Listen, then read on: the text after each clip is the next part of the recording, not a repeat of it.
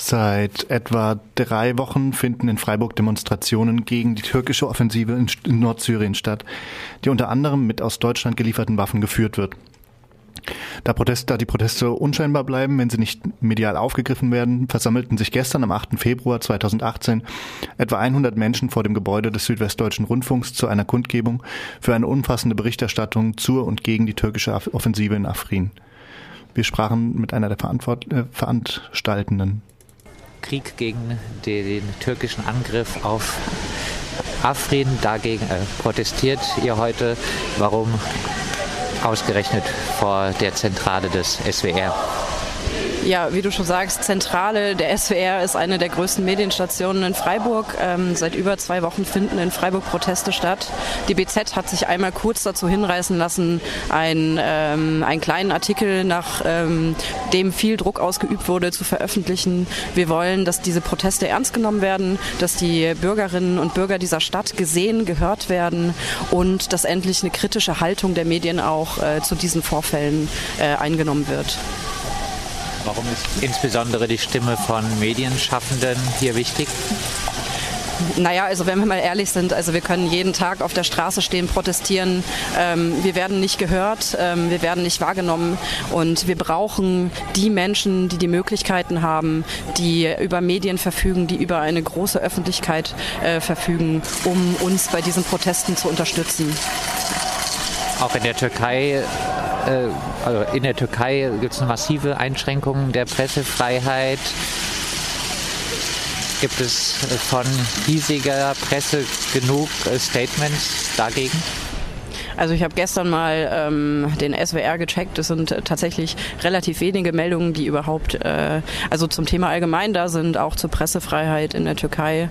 Ähm, ja, es gibt die Zeit, die zum Beispiel ähm, Zeit ja, die dokumentiert, welche Journalistinnen äh, inhaftiert sind und auch ein Dossier darüber führt. Aber ich finde nicht, dass äh, die Kolleginnen und Kollegen der Presse genug Druck ausüben ähm, und quasi eine kritische öffentliche Stimme ähm, erheben, um ihren Kolleginnen in, in der Türkei zu helfen so wie das gerade geführte Interview vom Fasching übertönt wurde, so ist das auch gerade das dominierende Thema in den Medien in Deutschland und so blieb den Demonstrierenden nichts anderes übrig, als vor dem SWR-Gebäude zu verbleiben. Für ungefähr anderthalb, zwei Stunden standen sie da und haben versucht, ähm, die Leute anzusprechen und mit ihnen in Kontakt zu treten.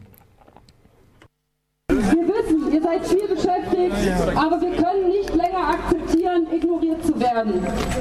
Wir stehen hier, um euch auf den Krieg, der von Seiten der Türkei in Afrin, Nordsyrien geführt wird, aufmerksam zu machen. Weil Familienangehörige, Freundinnen und Bekannte unserer kurdischen Freundinnen ermordet und in die Flucht gezwungen werden.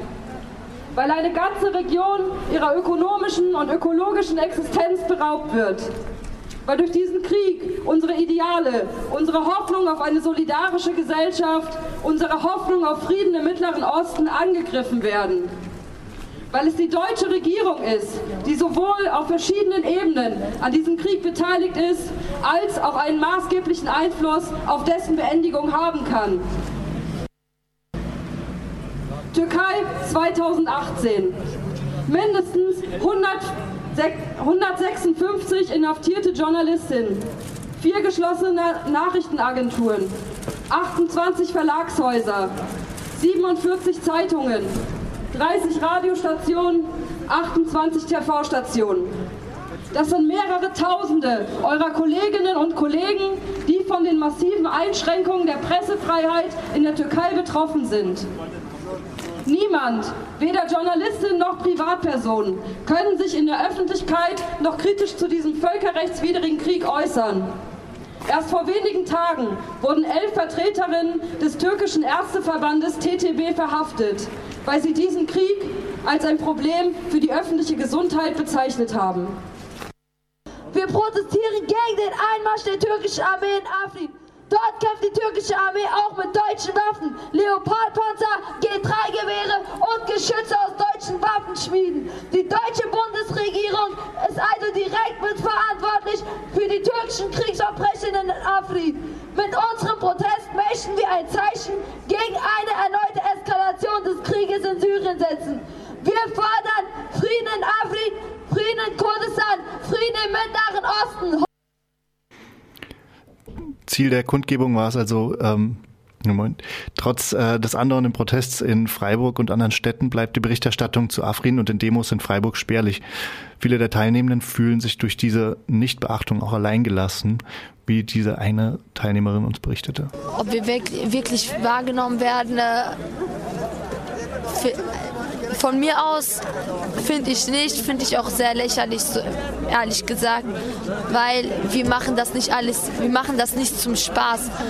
Uns liegt diese Sache wirklich sehr am Herzen. Wir protestieren, wir gehen nicht zum Spaß auf die, äh, wir gehen nicht zum Spaß auf die Straße. Wir wollen wirklich, dass die Sache, das was daraus wird, dass das wirklich funktioniert. Aber die deutschen Medien berichten ja nicht mal über die aktuelle Lage in Afrin und das finde ich ehrlich gesagt sehr lächerlich und sehr traurig. Wie in einigen Gesprächen rauskam, ging es vor allem auch darum, ähm, das Thema in größerer, differenzierterer und detaillierterer Weise zu berichten.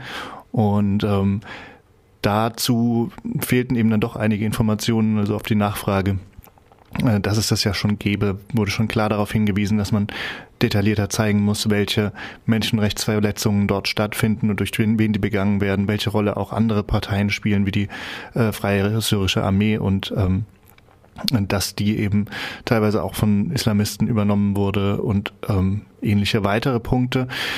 Vieles das äh, wurde in einem Dossier festgehalten, das auch ähm, an Vertreterinnen oder Vertreter des SWR übergeben werden sollte.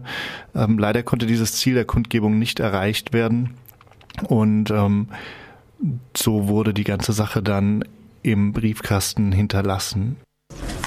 Ja, wir haben jetzt auch noch mal versucht zu klingeln. Wir sehen, dass Menschen sich im Gebäude bewegen, aber es ist niemand bereit, rauszukommen, mit uns zu sprechen, das Pressedossier zu übernehmen. Deshalb werden wir es jetzt in den Briefkasten werfen und hoffen, dass es seine Beachtung findet. Ja, der Briefkasten ist geschlossen, das Pressedossier ist drin. Wir erwarten dann eine Berichterstattung über diesen Protest.